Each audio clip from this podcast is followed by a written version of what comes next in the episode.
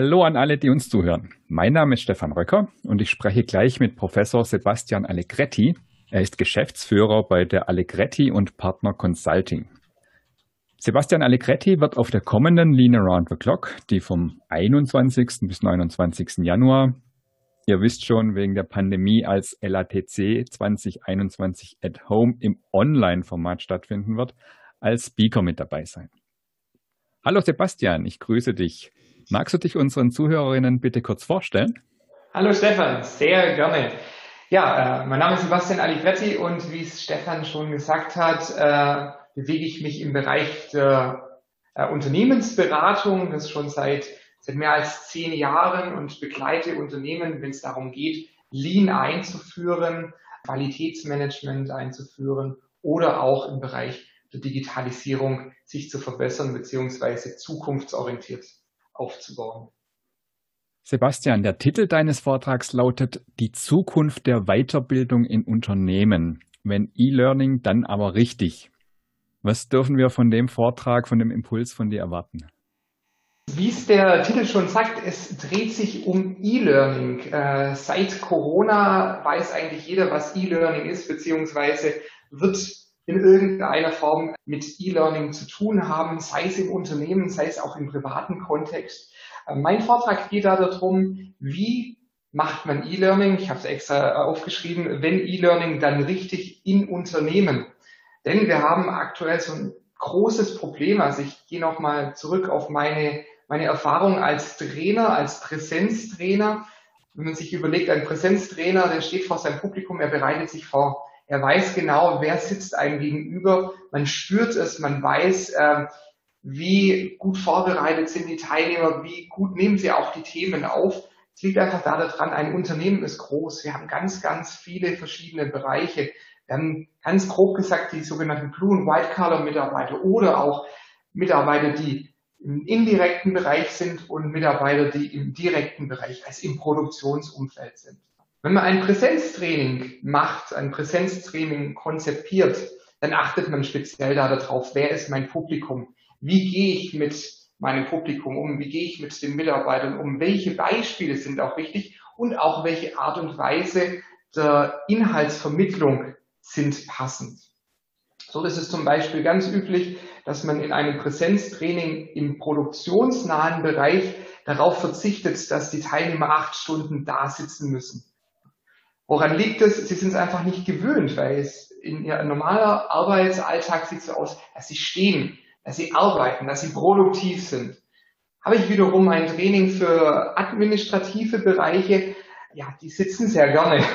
ja, die haben ein gutes Sitzfleisch und dementsprechend können sie auch ganz anders zuhören und länger konzentriert an einem Thema bleiben. Und jetzt haben wir die Gefahr, die Corona gezeigt hat, ähm, wir übertragen alles eins zu eins vom Präsenztraining ins digitale Training und man vergisst einfach die jahrelange Erfahrung der Trainer, die sich auf die einzelnen Mitarbeiter einstellen. Und genau darum geht es in meinem Vortrag. Ich möchte mal ein bisschen herausarbeiten, was bedeutet es eigentlich, ähm, ein Präsenzformat zu übertra übertragen in ein digitales Format und wie bekomme ich dann auch meine verschiedenen Zielgruppen, wie bekomme ich meine Mitarbeiter aus direkten, aus indirekten Bereichen in mein Training rein, so dass sie auch das Maximale rausholen können, was sie auch in einem Präsenztraining normalerweise tun und äh, dann auch erfolgreich dann das Gelernte dann auch anwenden. Hier insbesondere ist es sehr interessant, ähm, ich untersuche den Punkt äh, Technologieakzeptanz über ein, ein Forschungsprojekt und hier geht es vor allen Dingen darum, wie offen sind die Teilnehmer genau für solche Formate. Wie schon erwähnt, wir haben im administrativen Bereich Mitarbeiter, die sind es gewohnt, acht Stunden vorm Tag vor einem Bildschirm zu sitzen. Ob da jetzt noch eine Kamera oben dran ist, das macht keinen Unterschied. Aber Mitarbeiter, die es gewohnt sind, ich sag's wirklich sehr speziell produktiv zu arbeiten, also wirklich an den Maschinen zu schrauben, Produkte herzustellen, in der Logistik zu sein, die sind es nicht gewohnt. Und genau darauf, auf diese Feinheiten will ich eingehen und wie man das Ganze dann zum Schluss auch in ein ganz großes Konzept verpacken kann, in eine E-Learning-Initiative, in ein E-Learning-Programm, dass man eben alle Mitarbeiter mitnehmen kann, nicht nur die, die es schon gewohnt sind im administrativen Bereich, sondern eben auch die aus dem Produktionsbereich. Du hast gerade auch schon die Akzeptanz angesprochen und dass die Pandemie natürlich, was das E-Learning angeht, einiges verändert hat. Da würde mich mal deine Meinung interessieren. Was denkst du, wie hat die Pandemie jetzt das E-Learning verändert? Glaubst du, da ist langfristig eine höhere Akzeptanz dafür da? Also es wird sich tatsächlich zeigen über Langzeitstudien, wie sich das verändern wird. Denn aktuell, wenn man es vergleicht, äh, wenn man 2019 mit 2020 vergleichen würde, dann erkennt man natürlich eine Steigerung an E-Learning-Angeboten auf der anderen Seite, aber natürlich auch der Bedarf, äh, der da ist. Der ist aber dem geschuldet, dass Präsenztrainings nicht möglich sind oder sehr, sehr eingeschränkt möglich sind. Das heißt, wir haben ähm, ein System, das sich jetzt durch einen äußeren Einfluss verändert hat, temporär zumindest, äh, durch, äh, durch einen, einen Druck in eine Richtung bewegt. Und es ist natürlich die Frage, was passiert 2021, was passiert 2022, wenn der Druck wieder weg ist. Mhm. Wenn wir es schaffen, dass äh, die Beteiligten, die Teilnehmer in solchen E-Learnings positiv rausgehen und sagen, ich habe es mir anders vorgestellt, aber es ist viel, viel besser als gedacht, dann haben wir auch einen nachhaltigen Trend in diese Richtung. Aber das kriegen wir eben gesagt nur hin, indem wir auch sehr ziel, ähm, zielgruppenorientiert E-Learning-Formate anpassen.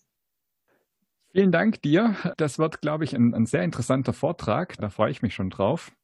Und für alle, die den Impuls von Professor Sebastian Allegretti auch live mitverfolgen möchten, die sollten sich den Freitag, den 22. Januar, 17 Uhr merken. Da wird der Sebastian live online sein. Ihr könnt euch dann dort auch interaktiv per Chat beteiligen und mitdiskutieren, Fragen stellen zu seinem Vortrag. Und falls ihr es noch nicht getan habt, dann geht schnell mal noch auf leanaroundtheclock.de, um euch dafür ein Ticket zu sichern. Alle, die an dem Termin nicht live dabei sein können, können sich den Vortrag trotzdem anschauen, denn alle Vorträge der Lean Around the Clock 2021 werden nach der Veranstaltung auch als Aufzeichnung zur Verfügung stehen. Sebastian, vielen Dank dir. Spannendes Thema, würde ich jetzt am liebsten noch länger mit dir reden, aber wir haben uns die Interviews zeitlich ein bisschen eingegrenzt. Deswegen bin ich gespannt und Fortsetzung dann in Mannheim. Ja, ich danke dir, Stefan. Bis dann. Bis dann. Tschüss.